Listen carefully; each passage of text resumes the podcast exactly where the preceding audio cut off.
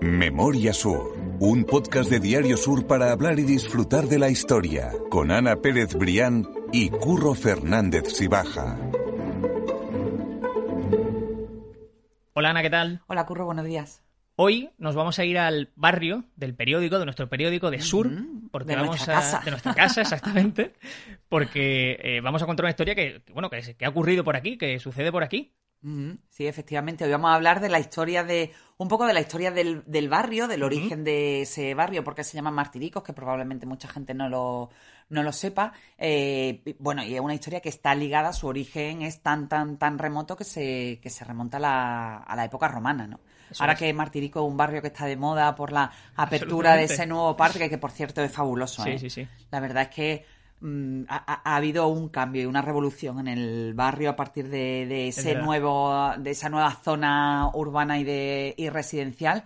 eh, que bueno, eh, eh, primero mm, está de actualidad por, por esa, por esa circunstancia y segundo también está de actualidad porque hoy vamos a, como, como te decía, vamos a hablar del origen de ese barrio que está muy ligado a la celebración de los patronos de Málaga, de la ciudad de Málaga, que son San Ciriaco y Santa Paula, cuya es. festividad se celebra justo este fin de semana. Eso es, el momento en el que estamos eh, publicando este podcast es el 18 de junio, así que no podemos dejar, evitar, no podemos evitar eh, no, no contar esta historia porque está ligada a Málaga y, y era una historia que teníamos que, eh, abordar tarde o temprano. Sí, que además es muy curiosa, primero por, por la, la- la antigüedad con la que se eh, eh, hace, estamos hablando del siglo III, siglo, siglo IV de la, de la actual era, eh, bajo el Imperio Romano, y también como eh, esa historia queda escondida y enterrada, y nunca mejor dicho, durante siglos y posteriormente rescatada en la época de los Reyes Católicos.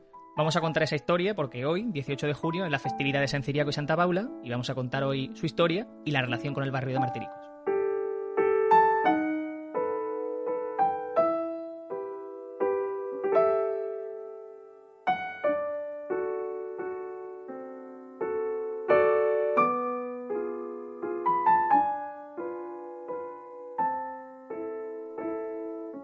Como siempre decimos, para contar la historia tenemos primero que poner el escenario y aquí nos encontramos a dos jóvenes malagueños, Ana, que son Ciriaco y Paula. Sí, efectivamente. Estamos hablando del siglo III de la era cristiana, cuando la ciudad pertenecía al Imperio Romano y se imponían los, mm, los sacrificios paganos, ¿no? Los sacrificios que estaban dedicados pues, a las divinidades romanas, pero en paralelo, bueno, pues había un- el, el nacimiento de una floreciente comunidad cristiana en, el, en, en- en- en todo el Imperio Romano. Málaga no fue una excepción. Y aquí, al abrigo de esta comunidad, eh, pues, pues surge la historia de Ciriaco y Paula. Hay que decir que hay muy, muy pocos datos, bueno, lógicamente, Claro. estamos hablando de... De hace- Pues, pues imagínate, de hace... 19 1700 siglos. años Sí. exactamente, sí.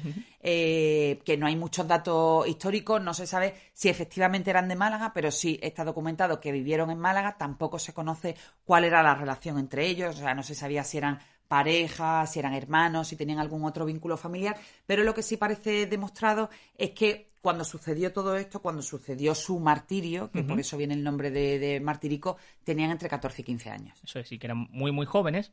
Y como tú dices, hubo una serie de persecuciones a los cristianos a lo largo de- del Imperio Romano. Y en una Sí. de esas persecuciones, en concreto en la décima persecución, el emperador Diocleciano eh, fue eh, contra los cristianos. Uno de ellos fueron San Ciriaco y Santa Paula. Eh, Y Fueron detenidos, es, efectivamente, fueron fueron detenidos. fueron, eh, invitados y obligados a, a cumplir con eso, con ese ritual pagano. Ellos se negaron, no quisieron renunciar a su, a su fe y bueno, y entonces el 18 de junio del año 303, por eso se celebra justo la festividad en ese día, pues eh, fueron condenados a muerte por, por no abjurar de su fe católica y fueron conducidos al entorno del río Guadalmedina, a la vera del Guadalmedina, como está reunido, está documentado en, los- en los documentos históricos, y allí fueron ajusticiados a través de la lapidación, que es, es. a través de, bueno, a través de las piedras, ¿no? El lanzamiento de piedras hasta que mueren. De hecho, se creo, se establece que es esa zona precisamente porque las piedras de donde se, se arrojaron eran de, Sí, de sí, zona está- del Guadalmedina, del, sí, del río. Efectivamente. No se sabe, como decimos, el, el lugar exacto. Lo que sí se sabe es que por esa zona, e incluso por eh, últimos eh, acontecimientos históricos como la construcción de esas torres que tú Sí, sí. decías, se han Se encontrado necrópolis. necrópolis. mm, eh, Ellos fueron eh, martirizados en esa zona, no, pero no se sabe el lugar exacto donde estuvieron enterrados. También el tema de su muerte y del, eh, y del enterramiento tuvo, eh, bueno, tuvo su periplo particular porque una vez que fueron eh, mm, ajusticiados en, en, ese arroyo, en la vera del río Guadalmedina, quisieron quemar sus cuerpos para deshacerse de toda, de toda huella de Ciriaco y de Paula, pero bueno, parece ser que por un tema, muchos lo atribuyen como a un guiño divino, ¿no? A un milagro. El, caso es que justo cuando iban a quemar los, los, cuerpos, cayó un aguacero, esos cuerpos fueron abandonados y se permitió pues que la, comunidad, ¿no? De las relaciones más cercanas de Ciriaco y Paula los eh, rescataran y les dieran y les dieran sepultura en el entorno. Como decimos, es uno de los grandes misterios de, de la historia de Málaga, ¿no? Dónde están enterrados San Ciriaco y Santa Paula, pero muy probablemente estén en ese entorno, porque como tú también has dicho, eh, en todo el proceso de construcción de, esta nueva área urbana de, de se han encontrado restos de necrópolis romanas precisamente de, toda esa época, ¿no? Sí, sí, es, curioso porque, bueno, es que en cuanto empiezas a hacer obra ah, van apareciendo, como ha pasado ahora incluso en la historia hace poco. Bueno, ahora en la historia que recientemente ya Cultura ha dicho que esos restos se tienen que conservar y que, bueno, y que probablemente se pondrá en peligro el proyecto de edificio que hay en el, en la historia, ¿no? Eso es, pues igual ocurrió allí en la, en la necrópolis antigua que había, que se ha acabado encontrando en la, en la zona, esa nueva zona urbanizada de, de Martiricos. De los propios santos tú decías que se sabe muy poco, y lo que realmente sabemos con más seguridad data del siglo IX, y es una avance de esa historia que vivieron, eh, que, nos cuentan eh, la historia que vivieron esos patronos de Málaga. Sí, efectivamente, las actas de su martirio se perdieron durante el dominio de, musulmán, pero durante el siglo IX hubo un monje benedictino llamado Usardo, bueno, que se encargó de documentar y de catalogar todo el martirio, el martirologio, uf, es que la palabrita, de eso, de, mártires eh, españoles y entre ellos, por supuesto, estaban Ciriaco y Paula. El hecho es que esa, ese legado del monje benedictino llegó a los, a, los, a, oídos de los reyes católicos, bueno, y un poco ahí ya se empieza ese vínculo de la ciudad con eh, San Ciriaco y Santa Paula a través de los reyes católicos. En ese siglo IV, eh, cuando se produce a principios del siglo IV esa historia entre San Ciriaco y Santa Paula eh, con ese, ese, martirio, esa lapidación, hasta el siglo IX, como decimos, no tenemos una documentación de, lo ocurrido, algo que quede constancia al respecto. Que es curioso como lo, como lo, lo dice el, monje, como, como, se recoge exactamente en su, en su catálogo, dice, en España, en la ciudad de Málaga, murieron en este día los señores mártires Ciriaco y Paula, virgen, los cuales después de haber padecido muchos tormentos fueron apedreados y dieron su alma al cielo entre las mismas piedras. Aquí dice muchos tormentos y además apedreados, con lo cual no quiero imaginar la, las barbaridades que tuvieron que...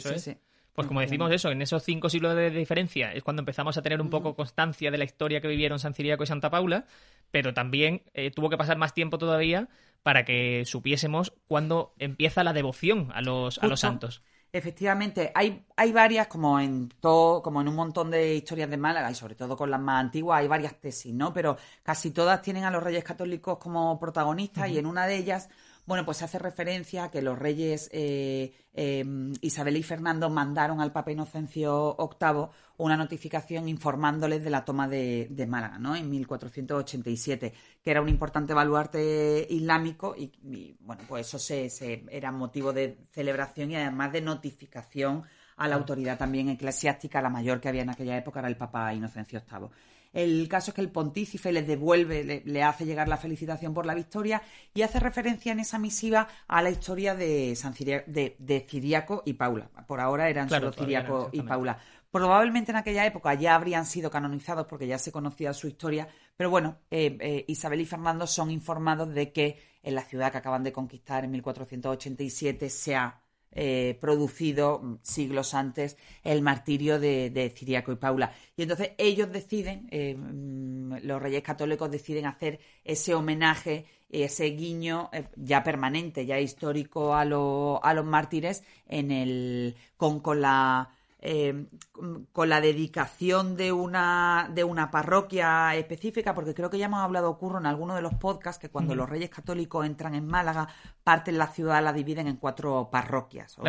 eso, creo que es interesante explicarlo, para que la gente lo entienda, porque la diócesis, digamos, que es la que eh, gobierna a nivel eclesiástico, por decirlo, en toda la ciudad. Y las a nivel eclesiástico y casi a todos los niveles. Bueno, sí, sí, en esa época casi a todos los niveles, exactamente. Y las parroquias son, digamos, para que lo entendamos, como los barrios dentro de las Delimitaciones, exactamente, las delimitaciones. Son cuatro parroquias o colaciones, también se le llamaba de esa manera. Bueno, pues los reyes católicos delimitan el cabildo de la ciudad en esas cuatro parroquias.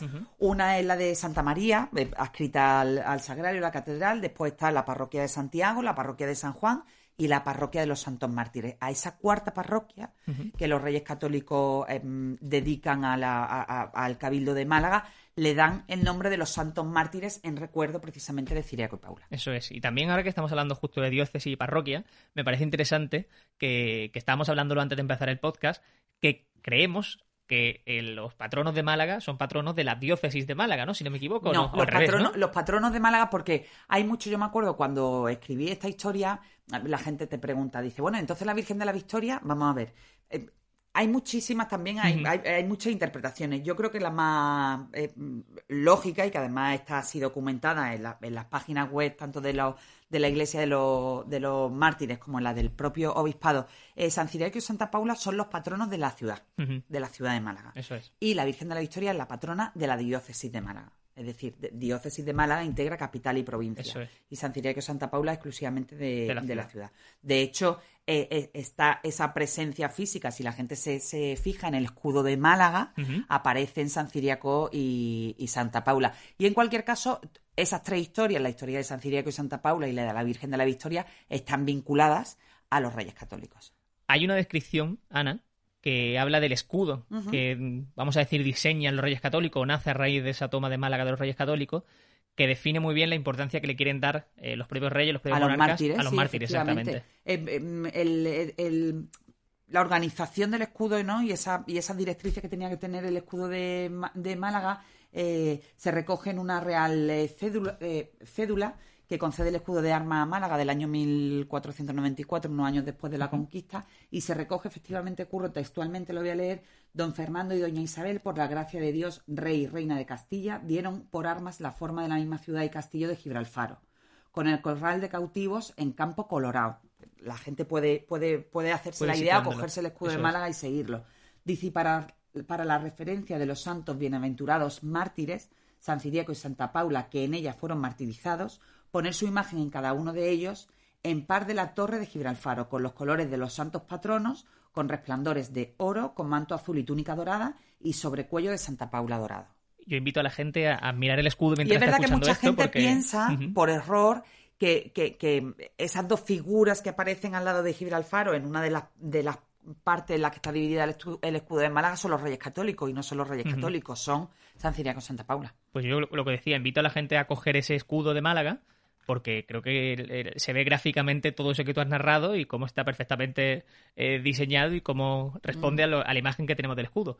Que por cierto, Ana, yo quería eh, comentar también que he sacado aquí la imagen del escudo de Málaga, porque hay como cuatro bandas que, que van alrededor del escudo y que definen un poco la, esencia de Málaga, quizás, y que me parece muy interesante. La primera, la superior, dice, la primera en el peligro de la libertad. Hay una a la derecha que dice, muy hospitalaria, muy benéfica. La de abajo, que habla de muy noble y muy leal ciudad de Málaga, que yo creo que ese ha sido una, un lema, por decirlo así, que ha acompañado históricamente a la ciudad. Y la última siempre dice, siempre denodada, que quiere decir siempre intrépida, siempre valiente, siempre, valiente. sí, efectivamente, esos cuatro, esa, e, e, esas leyendas al final abrazan el escudo de Málaga y abraza la historia de la ciudad de Málaga. Cada una tiene su propia historia, pero por ejemplo, una de ellas hace referencia a, al arrojo y a la valentía que, que, mm, que demostró la ciudad de Málaga en el hundimiento de la fragata de Gneisenau, el 16 de diciembre de 1900, a partir de esa, de esa actuación de, de los malagueños que se, que se arrojaron literalmente al mar para salvar a los, a los náufragos, que al final hubo medio, casi medio centenar de, de muertes, pues uno de los títulos que lleva el escudo de Málaga precisamente es por eso. Iremos contando, me, me acaba de dar una idea porque yo creo que vamos a dedicar un podcast para no quemar tantas historias como esto es de largo recorrido y largo plazo. Un día vamos a contar cuáles son las partes del escudo de Málaga y qué, eh, qué, simbolismo tiene cada una de, las de las partes del escudo, los colores, eh, porque está dividido en cuatro pues partes y eh, cuál es la, razón de cada uno de, los lemas, porque no son Por supuesto, yo creo que eso se puede entender, pero no son ni mucho menos elegidos al azar. Cada uno se refiere a un acontecimiento diferente de, de, la, de la historia de Málaga y yo creo que todos merecen tener cabida en un, en un podcast propio, Curro. Bueno, no, me, te parece. Me, parece una idea buenísima. la idea. Te, compro, te compro la idea, me parece una idea muy buena. Que por cierto, esto es un detalle sin importancia, pero yo pensaba o me sonaba que los patronos también estaban en el, en el escudo del Málaga, pero no, no lo están. Sí está el castillo de Giralfaro, pero no está, no están los patronos. Que lo, he mirado porque me parecía que estaban también, pero no. La primera celebración de la que se tiene constancia, eh, a nivel de procesión me refiero en memoria de esos patronos, data del año 1507. Y en ella, además de la propia procesión, se establece la celebración de otros festejos previos. Sí, efectivamente. En ese año, como tú dices, la primera documentación de, que, ocurre algo en torno a esos nuevos eh, patronos de la ciudad. Estamos hablando del año 1507, donde se acuerda por la ciudad llevar en solemne procesión a los patronos a su iglesia parroquial, es decir, a la iglesia de los Santos Mártires, desde la iglesia mayor o la catedral.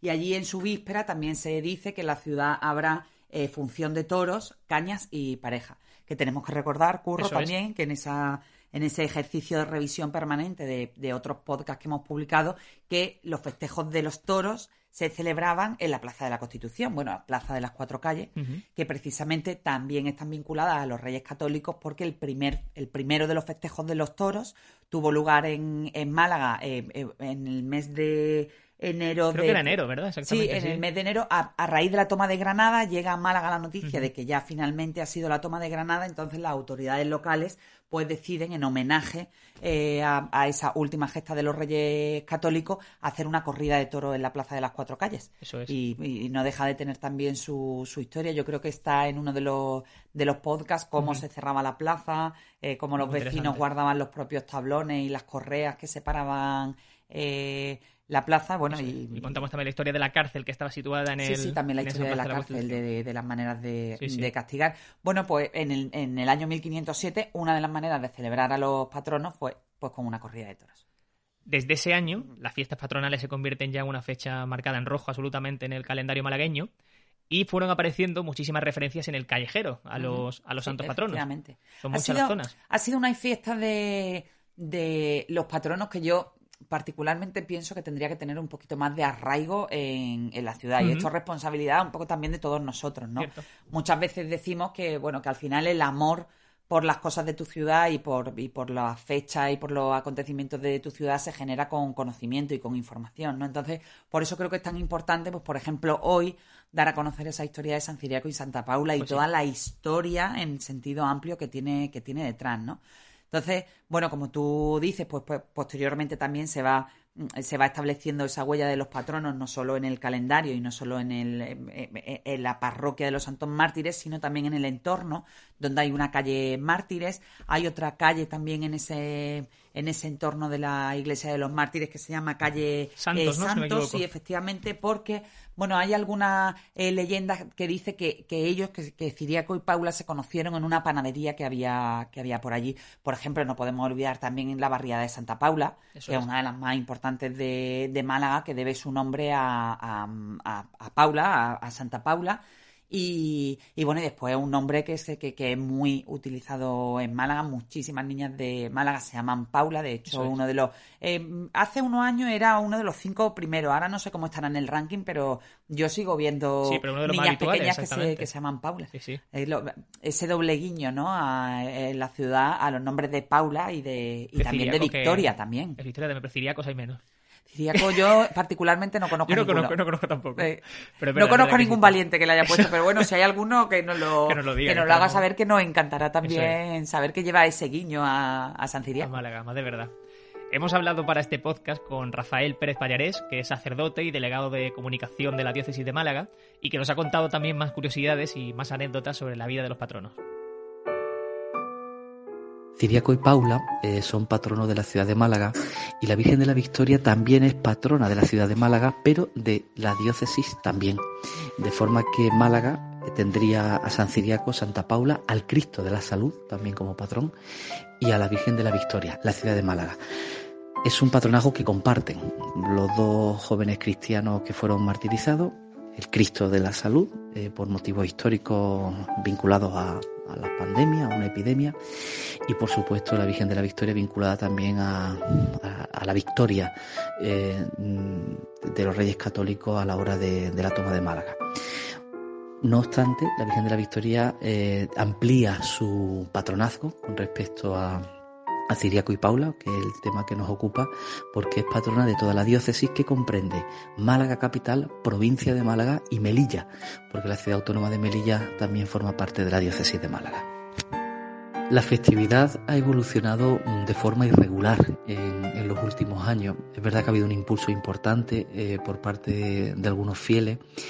A lo largo de la historia ha habido momentos de esplendor y en la actualidad pues no sé si calificar de una solemnidad discreta, una fiesta discreta, de una celebración discreta, muy digna, eso sí, con muchísimo cariño, arropado por los fieles de Málaga, pero lejana al esplendor que, que en su momento vivió en siglos pasados pues más historias, Ana, que no, que no conocíamos sobre San Ciriaco y Santa Paula. Sí, sí, efectivamente, siempre es interesantísimo escuchar a, Rafa Pérez Payanes. Desde luego. Mm. Y, seguramente hablemos con él en el futuro en más ocasiones, que habrá más historias que... Tenlo por seguro. Que le, tengan, le toquen de cerca. Pues Ana, mil gracias. Nos citamos para la semana que viene para contar más historias. La semana que viene seguimos dando un paseo. Memoria Sur es un podcast de Diario Sur. Escucha un nuevo episodio cada semana en iVoox, Spotify, Apple Podcast y consulta las referencias de este episodio en diariosur.es.